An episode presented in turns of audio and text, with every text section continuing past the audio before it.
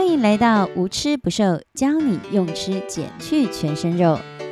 这里是无吃不瘦 Para Talk，我是 Para 小魏。今天要来跟大家聊一聊，原来减重是不需要计算卡路里。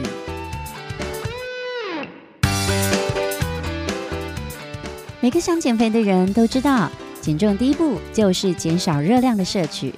但是你知道吗？其实减肥最重要的，竟然不是卡路里，而是你吃进去的东西。我在帮学员减重的时候，常常会有学员跟我说：“教练，我今天那杯珍珠奶茶我就喝两口。”或者是说：“我儿子今天吃剩的蛋糕，我觉得好浪费哦，所以我就把它吃掉了。可是放心，只有半块。”这种对话你是不是很熟悉？你是不是也常常这样想呢？因为觉得只有吃一点点，热量不高，所以没关系，不会发胖。于是我常常都会跟我学员问这个问题：你知道吗？蔬菜有热量，但零卡的可乐没有。那你觉得你是吃蔬菜会变胖，还是喝零卡可乐会变胖呢？当这个问题一出，学员马上就能明白，原来在减重的路上，卡路里虽然重要，但绝对不是最重要。而且吃进去的食物究竟是什么，那才是重点中的重点。在史丹佛大学，卡兰教授曾经发表一篇文章，文章中他明确的指出，如果想要长期维持良好的体重或身材，你要吃进什么，比你吃进多少还要重要。只要你大量吃蔬菜，减少吃糖，不吃精致的淀粉，或者是像火腿这样的腌制食品或加工食品。你就可以轻松的在一年之后大量的减轻你的体重，甚至你不需要计算一天你吃进了多少的糖类、多少的脂肪，你也不用质疑自己到底是不是有易胖体质，你都可以轻松的减重成功。他在文章中也表示，他曾经做过一个实验，招募了几个成年人，然后把他们分成两组，第一组吃进健康低卡的食物。而另一组则吃进健康低油的食物。此外，这两组人都必须接受营养师的课程，教导他们营养健康的观念，并且维持国家建议的每周运动量。所以，像是果汁、马芬蛋糕、白米或白面条的脂肪含量虽然很低。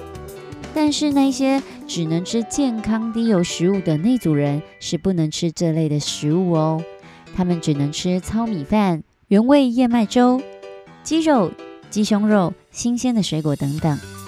而另外只能吃健康低糖食物的这组人，就只能吃橄榄油、鲑鱼、洛梨、cheese 片、蔬菜、坚果等。那在这个实验当中，这两组人都有个共通的。就是不需要计算他们吃进多少的食物，也不需要计算减少了多少的碳水化合物，减少了多少的脂肪，或者是减少了多少卡路里的摄取。他们只有限制吃进食物的种类而已，所以并没有挨饿的现象。那你知道最后的结果怎么样吗？发现有些人体重不但没有下降，反而增重喽，因为他们的肌肉量增加了。但有些人却瘦了二十到三十公斤，所以这个实验当中，这两组人的体脂肪都下降了。平均看来，吃低糖的人体脂肪平均瘦了六公斤，而吃低脂的人体脂肪平均瘦了五公斤。这两组人的健康也都有明显的进步，像是身体的脂肪量、血糖跟血压都进步很多。如果你认为减重减脂跟你的基因有关，那么，在这个实验里面，研究者也研究了受试者的 DNA，想知道基因到底会不会影响减重的结果。结果答案是否定的。研究者也发现，受试者的胰岛素能力不会影响减重的结果。所以，凯兰教授就说啦，瘦最多的人认为这个实验改变了他们与食物之间的关系，他们不在车内或是电视机前面吃食物。而为了摄取最健康的食物，他们花更多的时间在厨房自己煮三餐，然后愿意花时间跟家人一起共进餐点。所以在这个实验里面，就证明了你不要去计较吃进去多少的卡路里，但是却要严格的计较你吃进了什么食物。所以，请不要因为你赶时间，就去便利商店买低卡的布朗尼蛋糕，或者是低卡的洋芋片，或者是面包。因为无论如何，它们终究是蛋糕与洋芋片，而不是健康的蔬菜或糙米。刚开始在做这个饮食改变的时候，很多人其实都会很焦虑，会非常希望知道自己吃进去多少的热量。但过一阵子之后，他们都会非常的开心，然后说自己早应该要这么吃了。最后，我要在这里提醒大家，这个研究的结果不是要告诉大家卡路里不重要哦，而是要经由健康的饮食。让每天的卡路里摄取在不知不觉中就降低了，即使你不知道，那是因为主要原因是你开始认真的看待每一个食物的营养价值、品质好坏，而不会感到饥饿。最后结论：过去告诉大家减重要减少卡路里的摄取，这个方向啊，其实不是这么的正确，而且这会让人们有一些挫折跟感到焦虑。